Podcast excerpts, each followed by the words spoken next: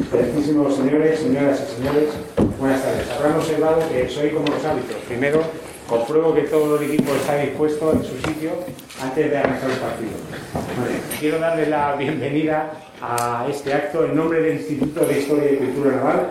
Eh, quiero darle pues, las, buenas tardes y bienvenidos a este acto de presentación de un libro. Esto es una aportación eh, que patrocina el Instituto de Historia y Cultura Naval y que tiene el honor de presentar el libro escrito por don Agustín eh, Rodríguez González que se titula Otras victorias por mar de los españoles. Es un título muy emotivo, muy sugerente, que estoy convencido que va a ser la delicia de todos. Porque eh, yo como director del museo eh, tengo infinidad de capítulos que presentar en el museo, capítulos que son muy exitosos, otros que son exitosos y otros que son medianamente exitosos de la, de la Armada Española. Y a mí me gusta, la verdad, presentar los más exitosos. En este caso, el escritor del libro, el don Agustín eh, Rodríguez González, pues ha, contribuido en la forma que a mí me gusta presentar los capítulos del Museo Naval, de la forma más exitosa. Por tanto, quiero dejarles con él y con los eh, las personas, el almirante y el capitán de navío que va a hacer la presentación del libro. Muchas gracias y espero que pasen una buena velada escuchándoles a ellos. Antes de dejar la palabra, les quiero decir que esta emisión se va a grabar en podcast para ser retransmitida posteriormente por internet. Gracias. Gracias, almirante. Buenas tardes, excelentísimos señores, ilustrísimos señores, señoras y señores. Bueno, yo lo primero que tengo que es que agradecerles pues, que estén aquí hoy, como ya ha dicho nuestro almirante, y también agradecerle a mi buen amigo, el profesor Agustín, que vuelva a sentarme aquí con él. Esto hace unos meses ya, me pidió que presentara el libro del capitán de corbeta don Jaime Janer, y ahora les explicaré por qué. Y ahora me voy a pedir a sentarme, pero tengo que decir que yo hoy no soy el protagonista en absoluto, o sea que son, como no podría ser de otra manera, el propio autor y el capitán de navío Giner, que es el que realmente va a hacer la presentación del libro. Pero sí que quería decirles, lo primero que voy a ser breve, precisamente para no robarles ni un minuto, y también por lo que decía ese sabio, sabio párroco de la miseta castellana que decía que los, los sermones tenían que ser cortos porque los sermones cortos removían los corazones y los sermones largos los asientos, los, en fin, en los, en los asientos, ya lo Con lo cual voy a ser muy breve. Pero no sin antes decir que, bueno, he tenido la satisfacción ya de que me dedicara al libro, lo he leído y no me ha defraudado en absoluto. Dicen que las segundas partes no fueron buenas. A mí incluso me ha gustado más que la primera parte de Agustín. Pero, ¿qué le voy a decir yo de cuando conocí a Agustín? Agustín lo conocí precisamente porque eh, me llegó, bueno, yo leí el libro cuando mi anterior destino de comandante director de Escuela bueno, pues buceando, que siempre me ha gustado en las bibliotecas, pues buceando en la biblioteca de, alumnos, pues encontré el primer libro. Y lo leí, lo reconozco que me lo leí pues prácticamente en dos noches, que era cuando tenía rato para leer.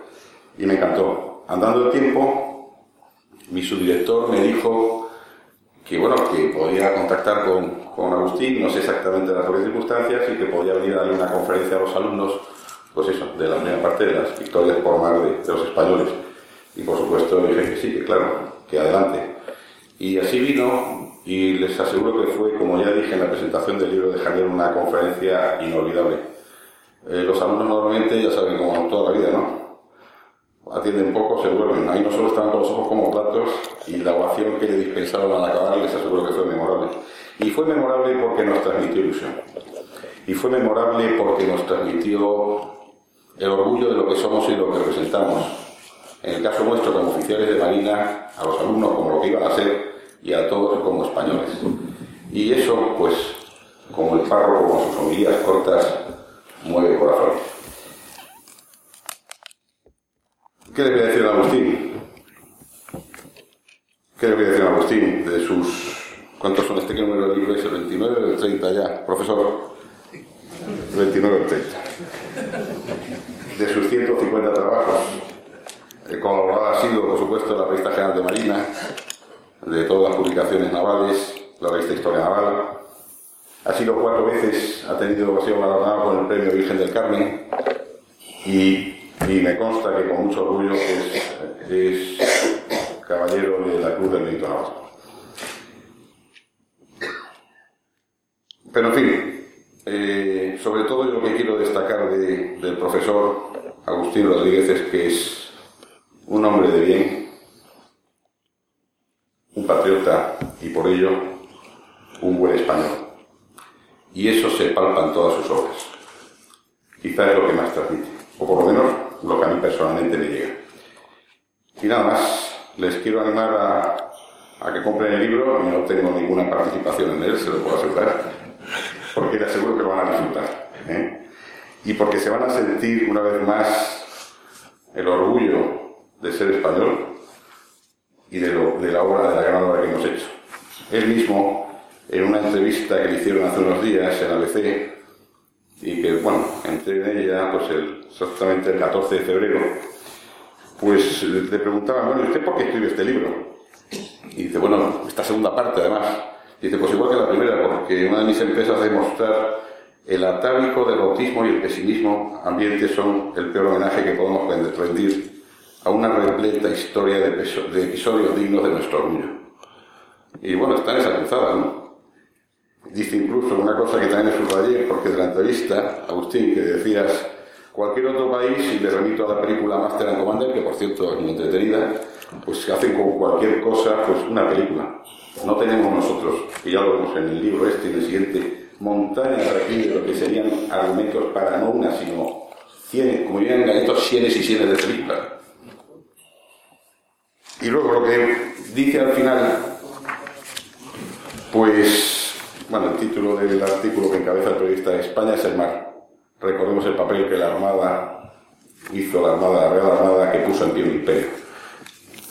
Creo que está todo dicho. España es el mar. Y les animo a, eso, a que lo disfruten y a que, como dice él también aquí, acumulen nuevas pruebas de que España tiene un pasado glorioso en la mar, del que otros pueblos estarían, y de hecho están, enormemente orgullosos. Querido Agustín, te dije hace unos meses una cosa que les insistía yo mucho a, mis alumnos en la Escuela Naval, que es que la excelencia, lejos de ser una excepcionalidad, tiene que ser un hábito. Y que para alcanzar la excelencia, por tanto, luego en las grandes empresas, que acolitamos cualquiera que sea, pues hay que desarrollar el hábito, el hábito de la excelencia en las pequeñas. Porque la excelencia no es una excepción, es una actitud. Agustín, sé que eres un hombre modesto, en la escuela por cierto, nos dijo ese día cuando se presentó a los alumnos que él quería haber sido oficial de Marina y que justo el reconocimiento fue cuando le descubrieron pues la sobrera que tiene en ese momento, se descubrieron y no pudo serlo Dijo, con lo cual España perdió un oficial de Marina, lo que hubiera sido un oficial de Marina corriente, pero bueno, era un historiador más o menos decente. Creo que no hubiera sido así, pero en cualquier caso, Agustín, como te dije y te vuelvo a decir, con tu trabajo, con tu ilusión y con tu orgullo de ser español y como lo plasmas que se palpan las hojas, desde luego como historiador, para mí has alcanzado la excelencia y como yo creo más importante también como español. Enhorabuena y gracias por, por estar aquí. Gracias.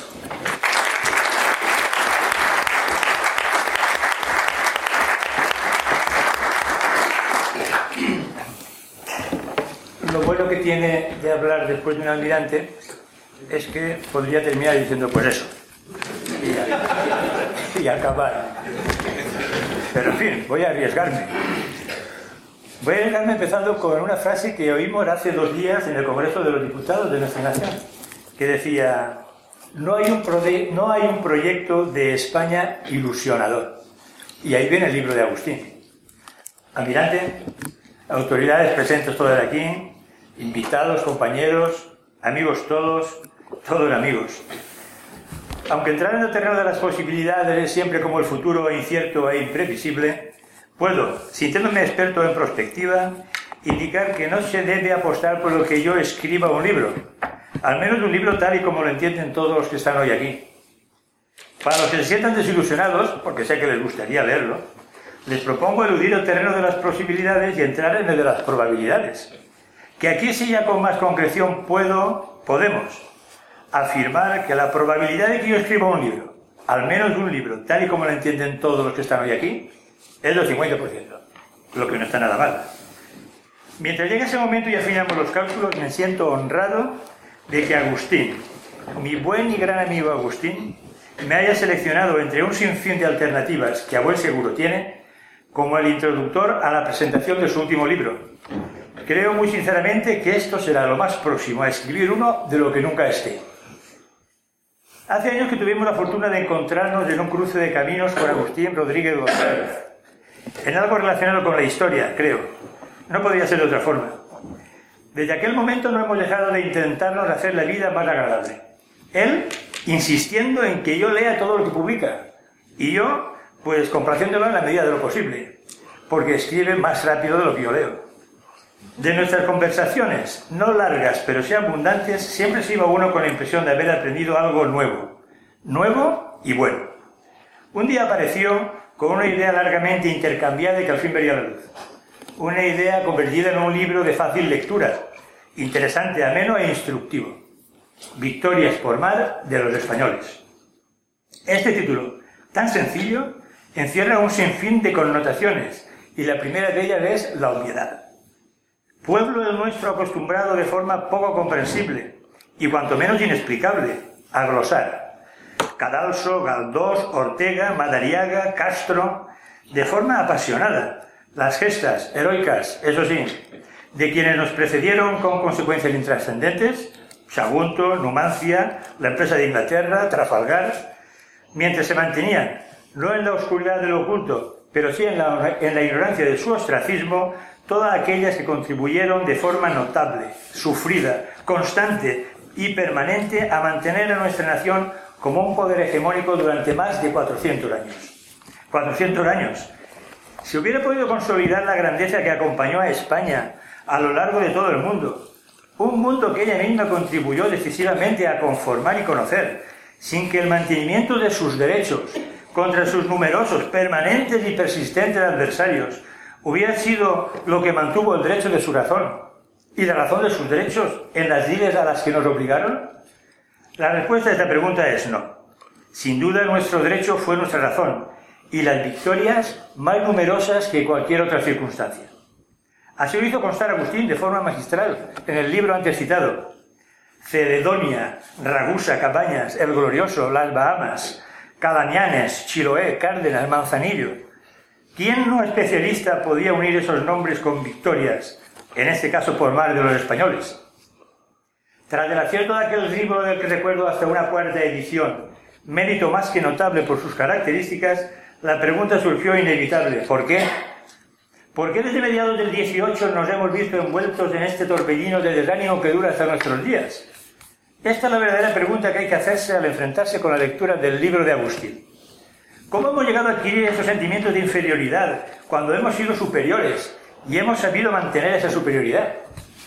Recuerdo una visita a nuestro querido buque Espérides, tranquilamente atracado en el arsenal de Cartagena, que había atravesado no sé cuántas veces, me dijeron, con indisimulado orgullo, el pasaje de Drake. Pasaje le llamaron, con una anchura mínima de las 500 millas. Bautizado así en honor de quien dicen que pudo haber entrado en él tras atravesar el estrecho de Magallanes y derivar en una tormenta, en lugar del nombre que le diera Francisco de Oces, por quien lo conocemos, Mar de Oces, más de acuerdo con su magnitud. Qué bien, respondí. Entonces habría estado en las islas de Diego Ramírez, descubiertas también por españoles, y que por lo menos conservan el nombre. Durante más de 150 años fueron las tierras más australes visitadas por el hombre. Así la nacional Esperides. ¿Qué es pues lo que nos lleva a avergonzarnos de lo nuestro y a alabar lo ajeno? Cayendo de esta forma poco a poco, pero incesante y constantemente, en desánimo, en abulia y en falta de entusiasmo. Este no saber contestar que nos, es el que nos aproxima a otra demostración de fuerza en un combate bien conocido. Esto sí, por todos nosotros, claro, no puede ser de otra forma, es Trafalgar. Observemos desapasionadamente algo de lo que se dice en esta acción. Churruca, uno de nuestros héroes. Si tú oyes decir que mi nariz es prisionero, cree firmemente que yo he muerto. Veamos ahora la parte contraria. Vayamos que dice el vicealmirante Nelson. Inglaterra espera que todo hombre cumplirá con su deber. Nos lo diría como ejemplo de liderazgo, lo uno y lo otro. Y es que, claro, con este espíritu derrotista no se puede ser airoso de un combate. Lo decía un líder. Salir a combatir cuando se sabe que se va a ser derrotado es una estulticia. Estamos de acuerdo. Detengámonos un momento en la empresa de Inglaterra. Veamos también lo que dicen sus principales protagonistas. Felipe II. Yo envié mis naves a luchar contra los hombres, no contra las tempestades. Doy gracias a Dios de que me haya dado recursos, que me haya dejado, perdón, recursos para soportar tal pérdida. Y no creo que importe mucho que nos haya cortado las ramas, con tal de que quede el árbol de donde han salido y puedan salir otras. Que quedó reducido en aras de la historia en no he mandado mil barcos a luchar contra los elementos. Frase corta, certera, un poco despectiva, como podemos decir, sobrada. Veremos ahora lo que dice Isabel de Inglaterra. Alma mía, sube al cielo y entona con fuerza una plegaria pues contra los designios de los príncipes permitió, en vida mía, el milagro de que el viento y las aguas se aliaran dispersando a mis enemigos. ¿Se puede ser más derrotista? Parece que las tornas en algún momento cambiaron, sin duda. Por cierto, y ya que hablamos de Trafalgar, ¿por qué no hablamos de la captura de la escuadra del almirante Rosselli? ¿Y ha sido esta estulticia, este desánimo, lo que ha ido laminando lenta pero inexorablemente nuestro comportamiento ante la historia. Hemos olvidado totalmente nuestros siglos XVI y XVII, por no remontarnos demasiado en el tiempo, porque también hemos olvidado los XIV y XV, en los que nuestros hombres de la mar han campado a sus anchas por todos los mares del mundo. Los descubridores, los exploradores, nuestros capitanes, nuestros almirantes, Ambrosio Bocanegra, Juan Ronquillo, Marqués de Villafiel, López de Oces, Martín de Padilla, Carlos de Mezquita, Diego Brochero, Pedro de Zubiaur, Juan Fajardo, Fadrique de Toledo, Jofre Tenorio, los capitanes y los almirantes de la carrera de Indias, del galeón de Manila. Esto de ello parte de un cambio histórico en la evolución de nuestra fuerza naval y de su actitud o comportamiento nunca hasta ahora estudiada en profundidad, y de la que Mahan dijo con total impunidad. Ah, estudiar la actuación de la Armada, motivo de la triste y aún ridícula ineptitud mostrada en las cubiertas de sus barcos de guerra. O por lo menos, no sé de nadie que la haya contradicho. Más bien al contrario lo hemos convertido incomprensiblemente, y a pesar de algunas, pocas, voces en contra, en nuestro hombre ciencia, baja, es nuestro hombre magia, es nuestro enlace con los dioses. Vamos, es un despropósito. Evolución histórica que comienza con el advenimiento de la dinastía borbónica al trono de España tras la guerra de sucesión, de sucesión y que una vez perdido el impulso, impulso agresivo que como inercia traía, nos deja simplemente como marinos ilustrados, lo que sin dejar de ser verdad, no deja de ser una parte del todo. ¿Dónde hemos dejado? ¿En qué bifurcación del camino se nos quedó la otra parte? Perdimos sin duda el espíritu que presidió la elaboración de unas ordenanzas como la del almirante Cabrera, que se tradujeron al inglés y fueron incorporadas al Código de Conducta de la Marina de Jacobo II 400 años después. Como una oleada piroclástica, el cambio de dinastía arrasó a la Armada y de su rescoldo se levantaron unos nuevos planeamientos estratégicos y tácticos que nada tenían que ver con los anteriores, que postraron a la Armada y que hicieron olvidar que si España era grande es porque su Armada lo era. Quiero acabar con este recorrido parcial por la historia y su cambio de percepción con un último ejemplo y muestra de lo que decimos, lo que es, y muestra de lo que decimos. Lo que sigue es una transcripción literal de lo escrito por alguien. Hay una lápida o había, no lo sé muy bien, colocada en honor de Carlos III y situada en el arsenal de la Carraca, Cádiz, que resume mejor que nada lo que fue aquel tiempo glorioso y que todavía muchos marinos llevan como enseña.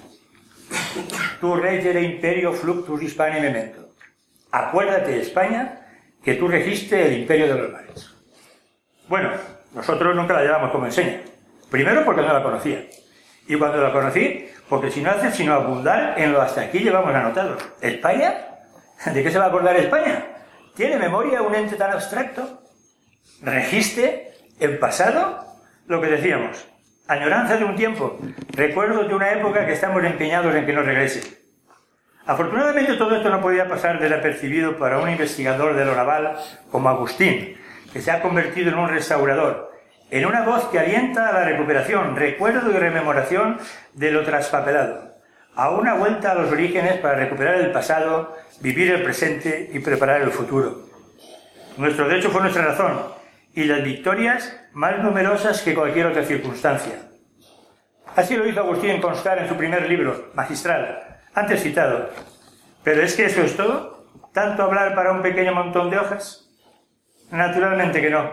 En cuanto tuvo oportunidad se puso manos a la obra para presentarnos este nuevo volumen, que a buen seguro con sus palabras motivará su lectura y hará sus delicias. A través de sus páginas volaremos de nuevo a los, escenarios más diversos, desde el Mar del Norte al Mar de la China, el Caribe, el Golfo de Guinea, el Mar de las Visayas, en fin, un recorrido por todo el mundo, que de todo el mundo se trata. Solo nos resta el asegurar que continuaremos insistiendo ante Agustín para que siga rebuscando en las páginas de la historia, para seguir sacando a la luz estos episodios que contribuyeron a hacer grande España. Nos permitiremos, nos permitiremos terminar con esta afortunada indicación, indicación y recordatorio, que como faro guía de navegantes debe permanecer constantemente sobre nuestras cabezas. Tu rey del imperio fluctus hispani memento, pero con este significado que nos gusta más, quizá porque la propuesta es nuestra y que nos hemos atrevido a traducir como españoles.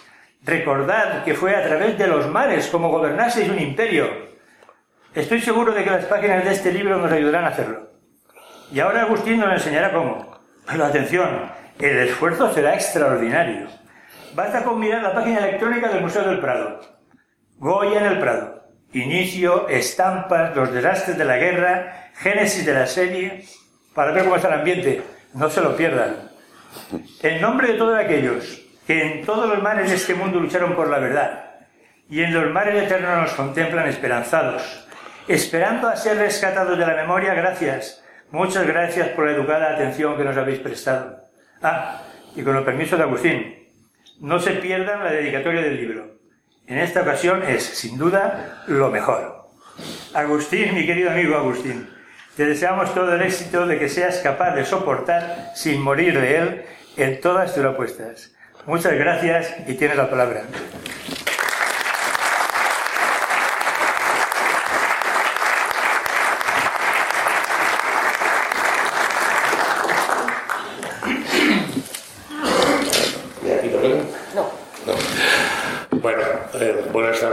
Antes de nada, muchísimas gracias a Museo Naval por brindarnos su hospitalidad y muchísimas gracias al excelentísimo senador Almirante Gamboa, al ilustrísimo capitán de por acompañarme, por presentarme y por todas las cosas que, buenas que han dicho de mí. Eh, y buenas tardes a ustedes por asistir. Muchísimas gracias. Y voy a intentar no aburrirles demasiado. Y voy a intentar poner de relieve que esto, que para algunos podría ser simplemente agua pasada, batallitas del abuelo, es algo que no por casualidad hemos llegado al punto en que hemos llegado. Eh, miren, eh, esa es la percepción de muchos españoles que creen que todo esto es irrelevante. Que si acaso interesa a unos cuantos apasionados, por supuesto a los profesionales de la Armada y a pocos más. Porque es bastante irrelevante. Pues no es verdad.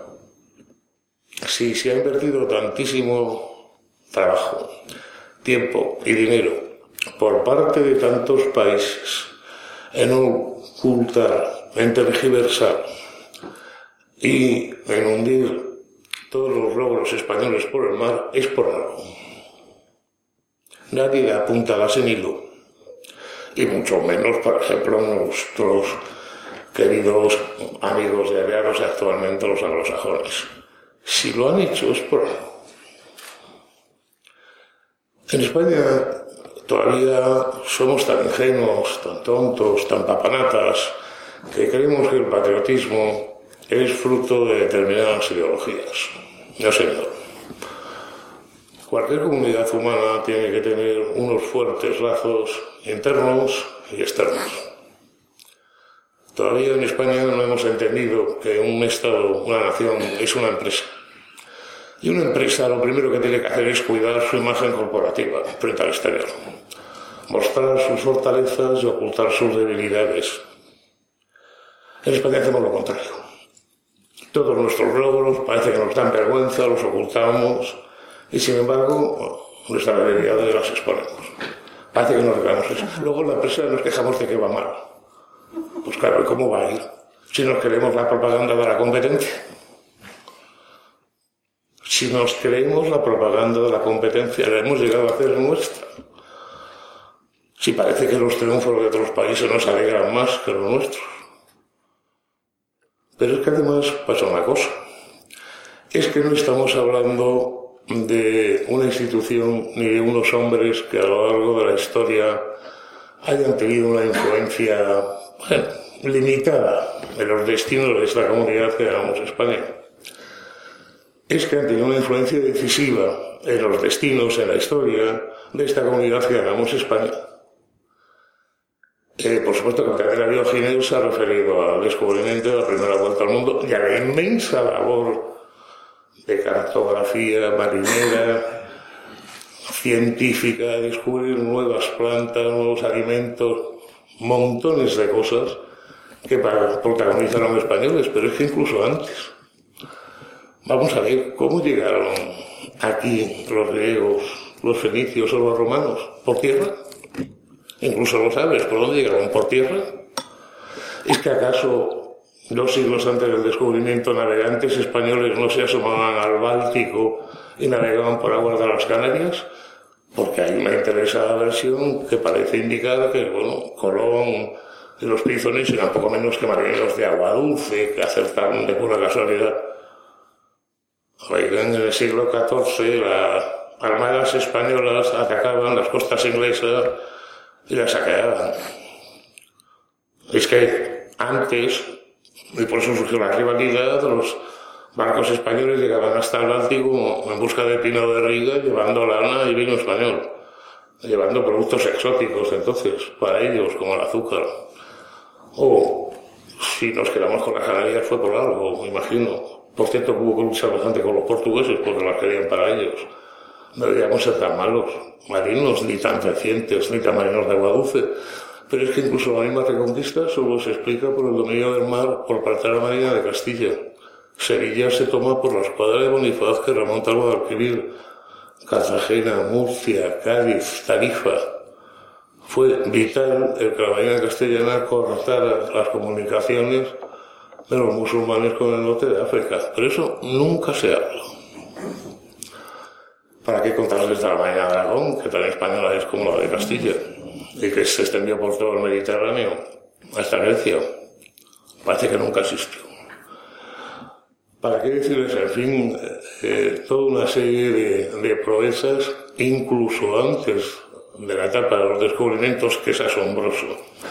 Piensen ustedes, que no nos damos cuenta, es, de puro sabido, de puro ¿Se imaginan ustedes que Cortés eh, desembarcó en la costa atlántica de México, cruzó todo México conquistándolo, tomó Tenochtitlán, hoy Ciudad de México, por cierto, con una armadilla de buques improvisados y artillados por él, porque la ciudad estaba construida sobre canales y sobre lagunas.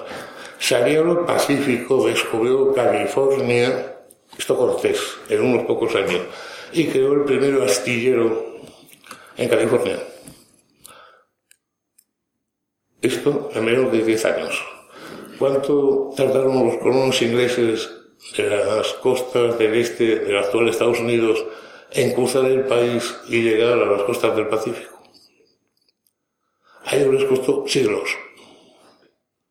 Y encima se encontraron que las ya estaban fundadas, se llamaban San Francisco, Los Ángeles, San Diego. Pero ellos lo tienen como una gran hazaña. Nosotros hacer eso en un momentito nos parece normal. Lo hicimos nosotros, no debería tener tan gran mérito. Es realmente sorprendente. Lo poco que nos valoramos. Y es realmente sorprendente porque lo pagamos. Miren, siempre se habla de la leyenda negra que se ha quedado solo en España y todavía había algunos ingenuos que hace unos años pensaban que eso también era agua pasada. Ha bastado que empezara esta tremenda crisis económica para que bastantes de los principales periódicos europeos, especialmente alemanes y británicos, empezaran a desempolvar todos los recursos de la leyenda negra y tirarnos a la cara como pueblo. Es que los españoles son, o es que los españoles dejan de ser. Así que de enterrada nada, de muerta nada. Estaba ahí muy bien guardada en el pañol de las armas para utilizarla cuando sea necesaria. Y por lo mismo que ellos lo utilizan, creo yo que nosotros tenemos el derecho a defendernos. Quizás somos una, un pueblo que ha descubierto medio mundo, que ha descubierto productos tan básicos, los ha universalizado. Porque, para desgracia de mis alumnos colombianos, les tengo que informar que el café no es de Colombia, lo llevamos los españoles.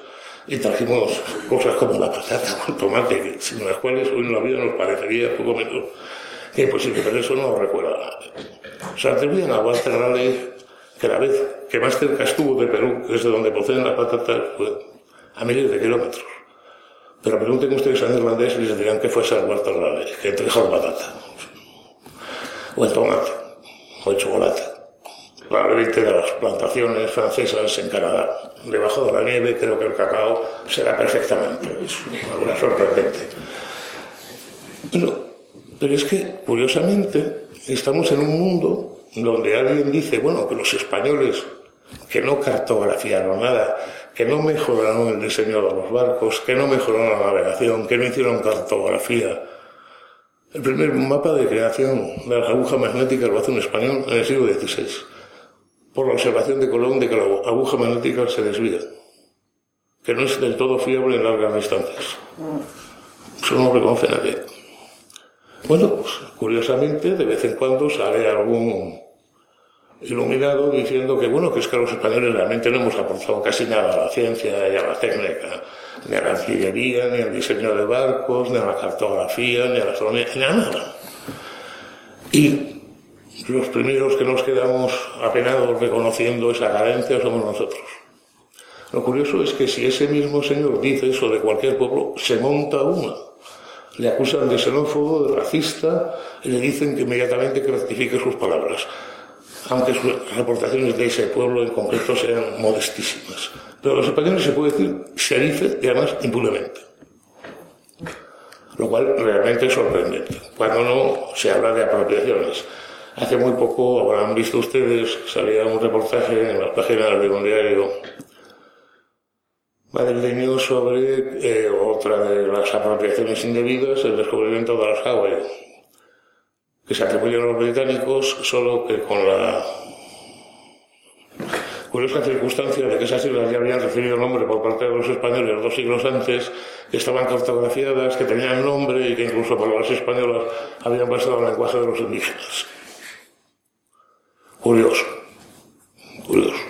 Y luego, después dicen que es que no, realmente no hemos descubierto nada y se atribuyen inventos, eh, es gracioso el invento del pasaje de Eric, pero um, si ven ustedes la narrativa británica sobre la famosa primera vuelta al mundo hecha unos 50 años después que la utilizando mapas y los españoles y secuestrando pilotos españoles y torturándoles para que le indicaran el camino, el rumbo, gloriosa hazaña marítima. Eh, Sir Francis Drake se permitió el lujo de descubrir nada menos que el puerto de Acapulco había barcos españoles dentro y había una, ciudad española dentro. Nueva Anglia. Lo llamó Nueva Anglia. Cualquier día un español descubre Londres. Para los españoles, claro. ¿Y por qué, y por qué este énfasis? bueno, está bien defender el buen nombre de España, decir que no somos inferiores a nadie, que de hecho somos de los pueblos que más hemos contribuido al desarrollo de las técnicas de navegación, de la construcción naval y de muchas otras técnicas así, ¿por qué los combates? ¿Por qué eso tan, algo tan secreto? Puede parecer reiterativo decirlo en un local de la Armada, pero efectivamente, si la lucha en tierra es difícil, en el mar es mucho más difícil. Y desde siempre ha implicado unos recursos tecnológicos que en tierra no han sido tan necesarios ni tan urgentes. Ustedes saben, por poner un ejemplo, en el siglo XVIII, con mucho, con mucho, la máquina más complicada que había llegado al hombre en el siglo XVIII era un navío de línea, un navío de la Armada, con todo su aparejo, la perfección de las maderas, más de 40 bases de madera para hacer un casco, la voladura, aquello era terrible. O, por ejemplo, ustedes saben, cosa que nunca se hizo, el mayor establecimiento industrial de las dos Américas hasta bien entrado el siglo XIX fue nuestro arsenal de La Habana. Por número de operarios, por construcción, por facturación, por todo, por cualquier consideración que hagan ustedes. Pero tampoco se dice, es que los españoles de esas cosas no sabemos. Ni sabemos construir barcos, ni tal industrias, ni tal. Entonces sucede esta leyenda negra, que tiene muchos capítulos, pero tiene uno muy fundamental en este. Porque ya no se trata solo del valor, de la pericia marinera, de la suerte en la lucha, sino de lo que lleva a conseguirlo. Que es tecnología, que es ciencia, que es conocimiento. Y en una cosa que, aunque en España muchas veces nos olvidemos, forma parte esencial de nosotros. Tan parte esencial que a menudo se nos olvida de que somos un país con la rarísima condición de que su bandera, de que su símbolo nacional, se lo prestó la Armada al país, no el país a la Armada. La bandera roja y amarilla y la bandera que Carlos III había a la Armada combinando curiosamente los colonios de los reinos de España, de Castilla, de Navarra y de Aragón. Y para hacerlo de manera más visible, es la bandera racional e ilustrada por excelente. Pero eso tampoco lo saben los españoles. Desconocemos nuestro pasado. Y pero es que es pasado. Bueno, ¿y qué es el pasado? El pasado somos nosotros.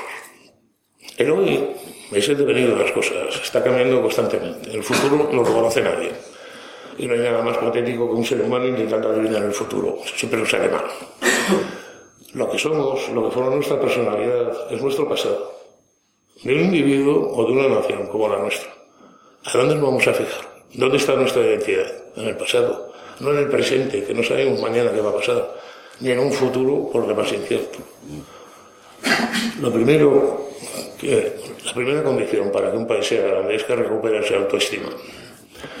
Y en parte la competencia de otros países, en parte un cierto sentimiento de patalatismo, por un lado, deslumbramiento de todo lo extranjero, un cierto sentimiento también de, de, vincular determinadas cosas con determinadas ideologías, cosa bastante tonta, porque no conozco que esas diferencias ideológicas dividan a los franceses en cuanto a su patriotismo o a los ingleses.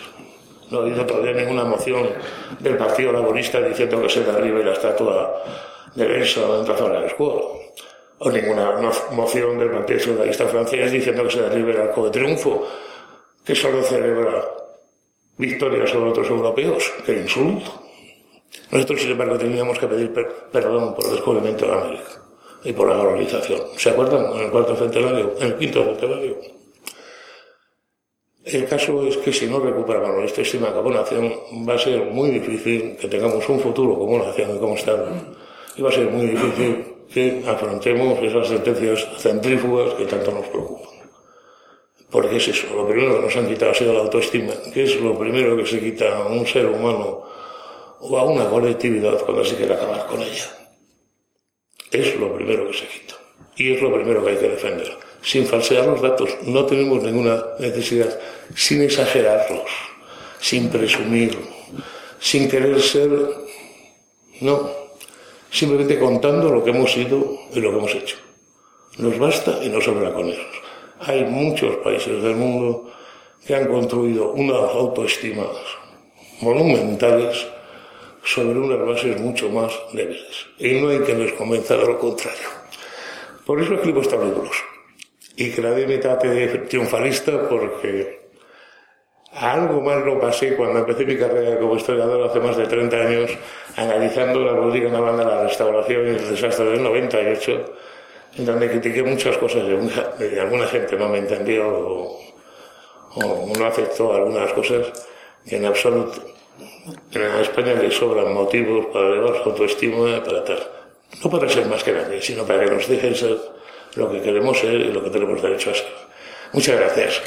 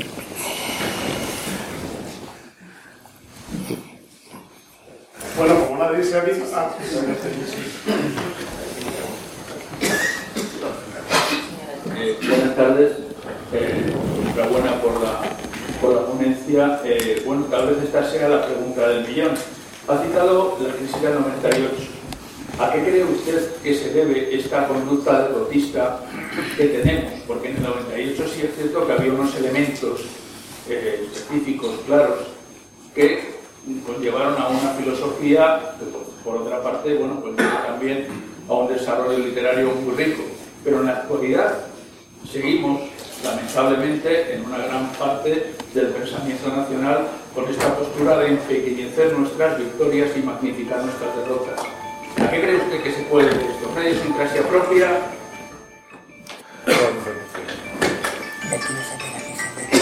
Digamos, en este momento, con la derrotismo que ya existía en el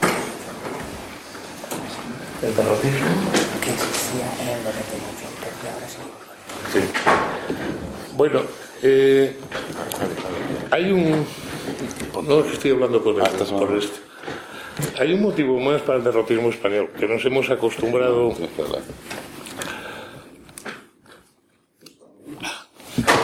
que nos hemos acostumbrado a, a utilizar. Eh, es un motivo un poco más picaresco. E iso, a picaresca tamén é moi española. Eh, en este país nos hemos acostumbrado hace demasiado tiempo que se acopla. No, que está para, está para. Nos hemos acostumbrado hace demasiado tiempo a que como todo va mal,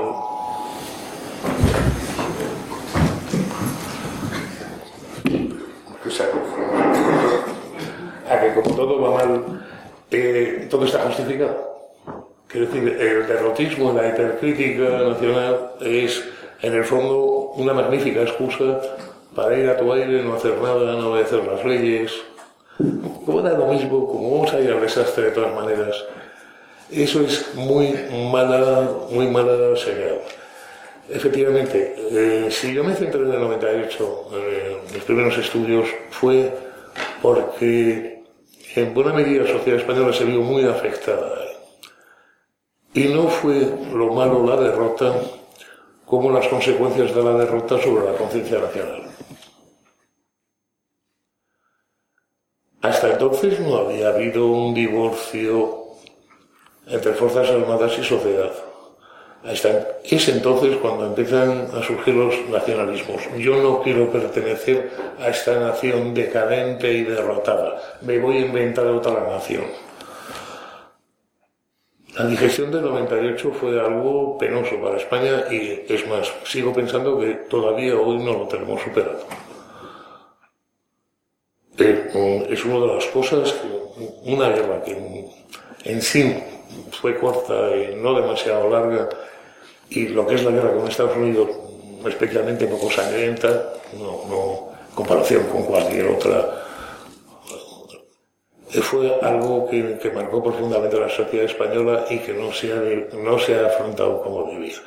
Que empieza a marcar el distanciamiento, pues, por ejemplo, de la izquierda, de las Fuerzas Armadas, que empieza a, mostrar el distanciamiento del nacionalismo respecto a la nación, que tal, que empieza a originar una fractura enorme en la sociedad española.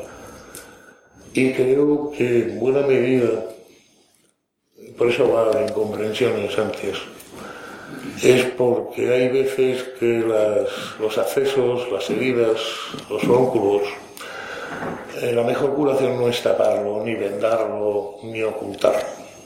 La mejor curación muchas veces es dejar que salga todo, que se aire.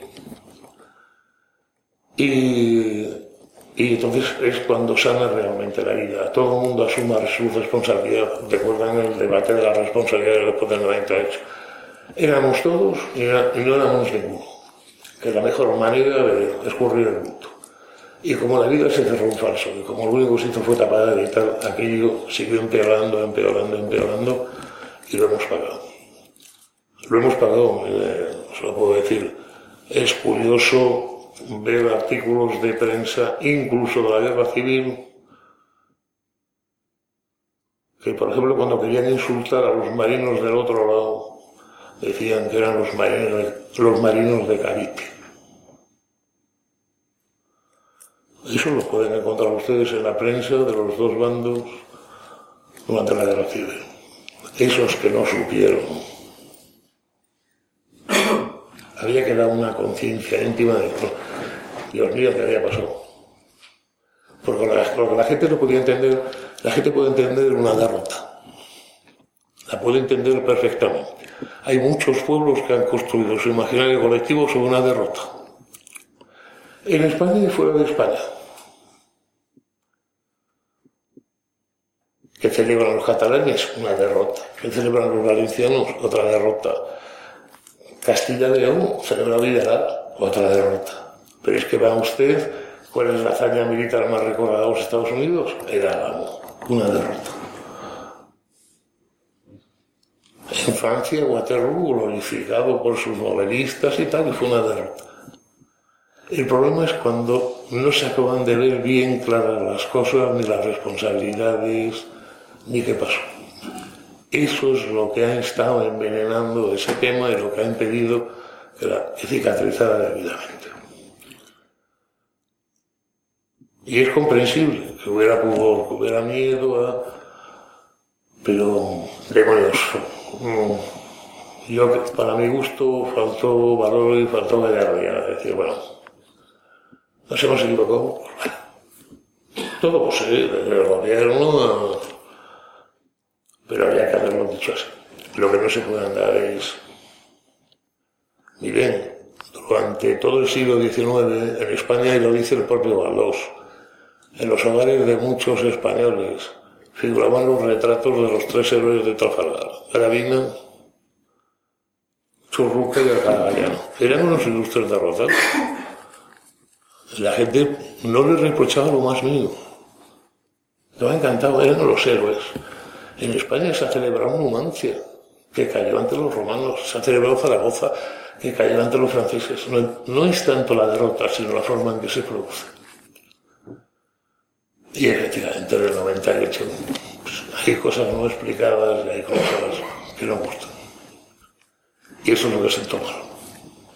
Siendo una cosa que nos tenía que haber afectado en principio material y moralmente, mucho menos que Trafalgar. Fíjese, Perdemos toda América continental y la conciencia española no se resiente.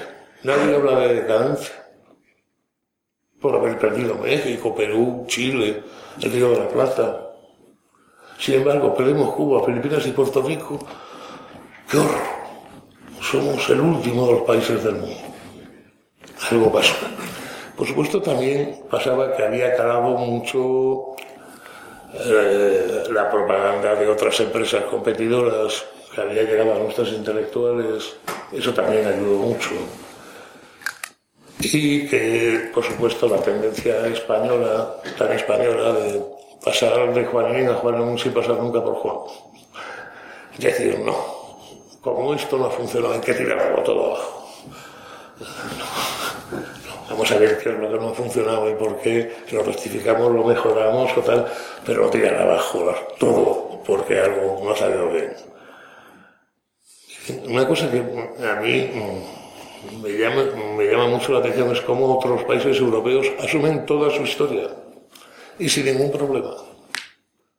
Usted ve a un francés perfectamente republicano sentirse orgulloso de Napoleón y sentirse orgulloso de Luis XIV y sentirse orgulloso de la Tercera República.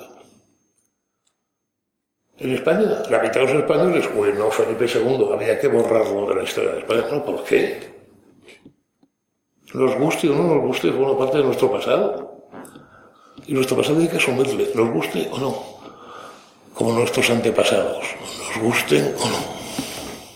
No inventarse, no reinventarse como hacen ahora los famosos, o como han hecho todavía los españoles que se inventaban genealogías hidalgas y nobles. No, no, no, asume quién. Que no pasa nada. Y no te inventes cosas. Ni quieras hacer desaparecer capítulos enteros de la historia de España porque no te gusta. Eso es muy típico español. No, no. A mí, yo, sí, a mí me parece bien España, pero Carlos III sí, pero Felipe II no. ¿Por qué no? Sí, además cuando empiezas a analizar las cosas, ves que las cosas dejan de ser inmediatamente en blanco y negro. Que lo normal es que las cosas siempre sean de un gris más claro más oscuro. Ni todo lo que hizo Carlos III fue maravilloso, ni todo lo que hizo Felipe II reprobable, ni muchísimo menos. Ni muchísimo menos. Pero ese juicio, que además es un juicio anacrónico sobre nuestra historia, es especialmente tonto, porque estamos jugando con criterios y valores de hoy, que no tienen nada que ver con los criterios y valores del siglo XVIII, del siglo XVI o del siglo XIII. Pero eso, vaya usted a, Inglaterra, vaya usted a, a Francia, a Alemania, asumen enteramente su pasado.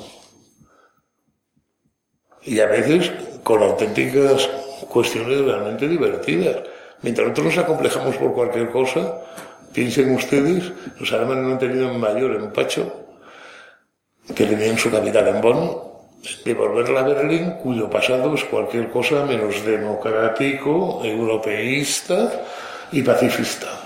Y el gran emblema de Berlín, la Puerta de Brandenburgo, monumento a la libertad, ya ven, ya la democracia. Pues no tiene ningún problema, nosotros sí lo hubiéramos tenido. Es decir, bueno, la madurez se alcanza cuando asumes tu pasado y asumes de dónde vienes. Nosotros seguimos siendo un poco como críos. Yo creo que me oye.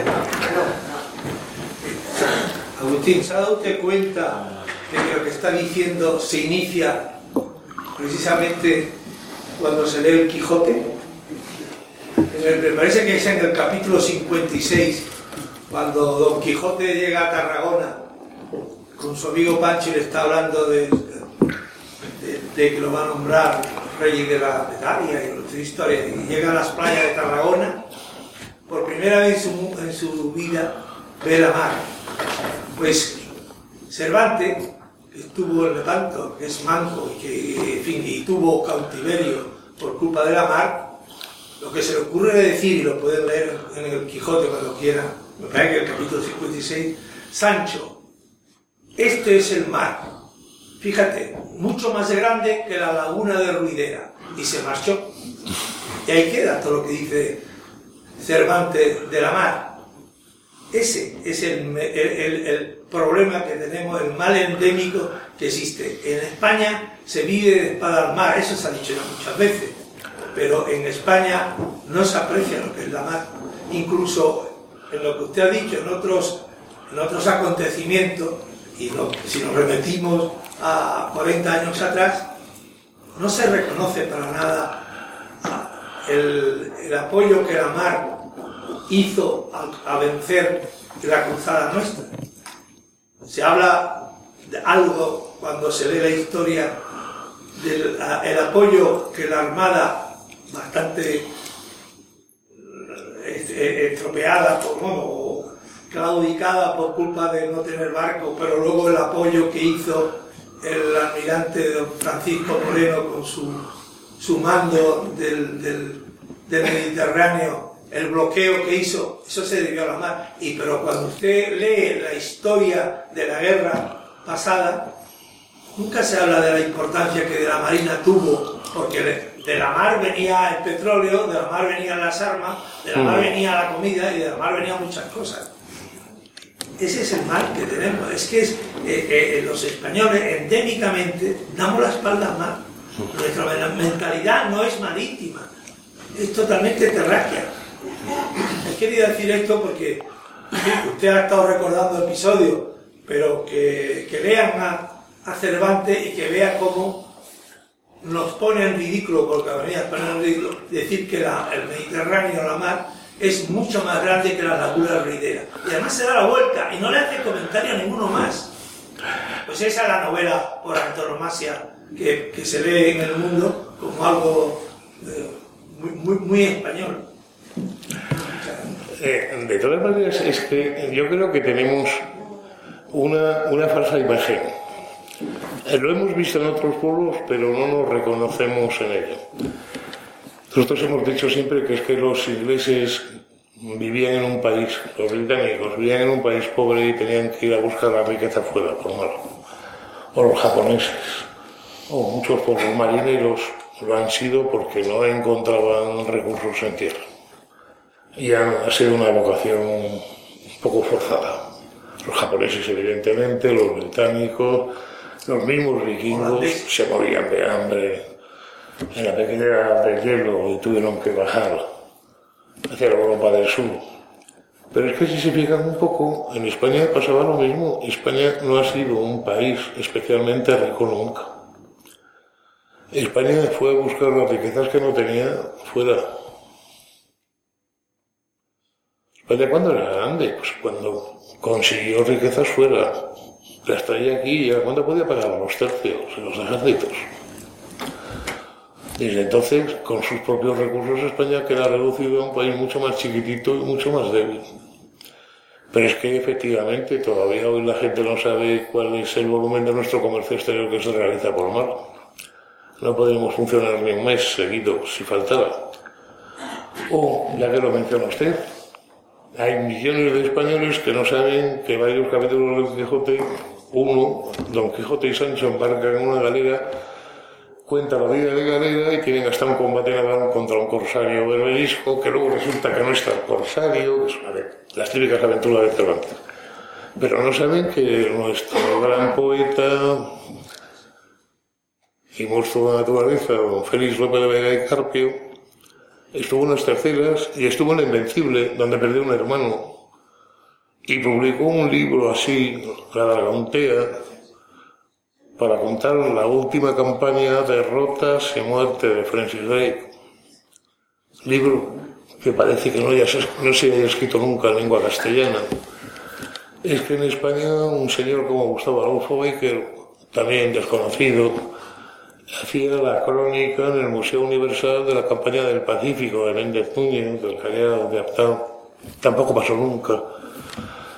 Realmente no tenemos conciencia marítima. Por cierto, que Adolfo Becker tuve ocasión de comprobarlo. Fue uno de los últimos alumnos del San Telmo de Sevilla, cuando todavía era colegio de pilotos.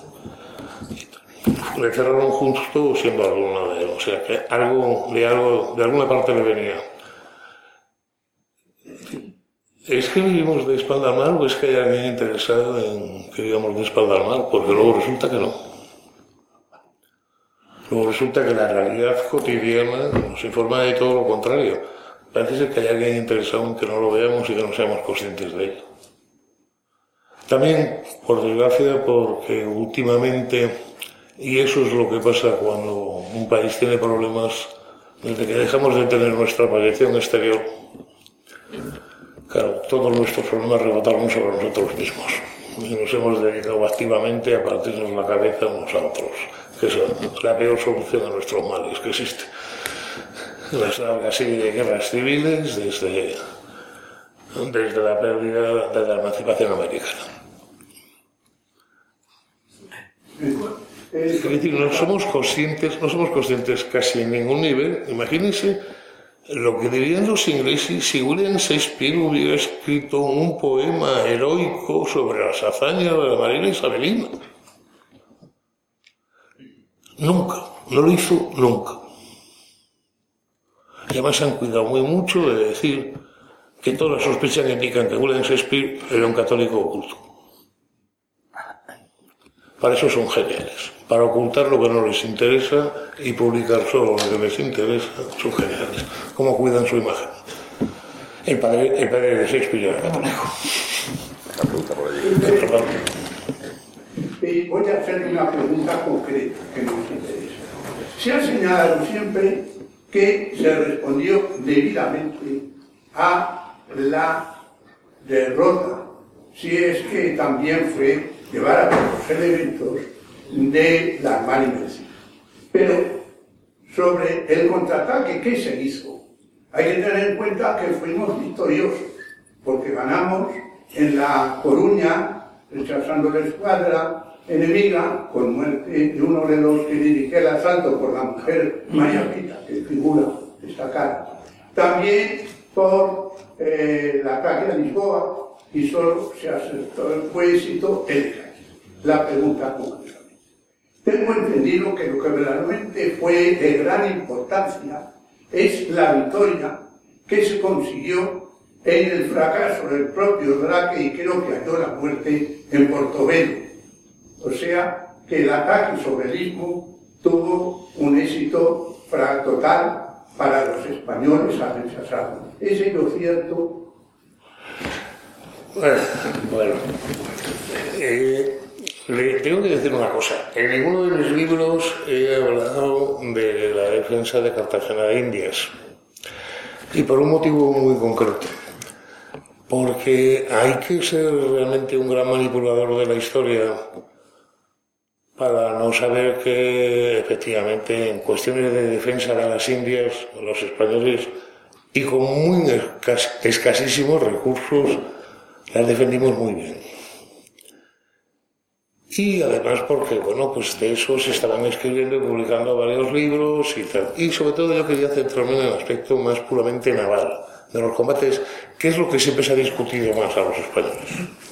No una defensa pues, como la de Buenos Aires o de Cartagena, la de tal, sino un combate de barco contra barco, o si acaso operaciones anfibias ofensivas por nuestra parte que son especialmente complejas, difíciles y tal, que era lo que siempre se discutía más. Y a eso me, a eso me he referido, o sea, a intentar recordar y sobre todo, y pido disculpas, a- alguien pensara que este librito es un poco más fino que el anterior. No era por falta de victorias, es por hacerlo, por hacerlo ameno, porque no hubiera muchos episodios de lo mismo.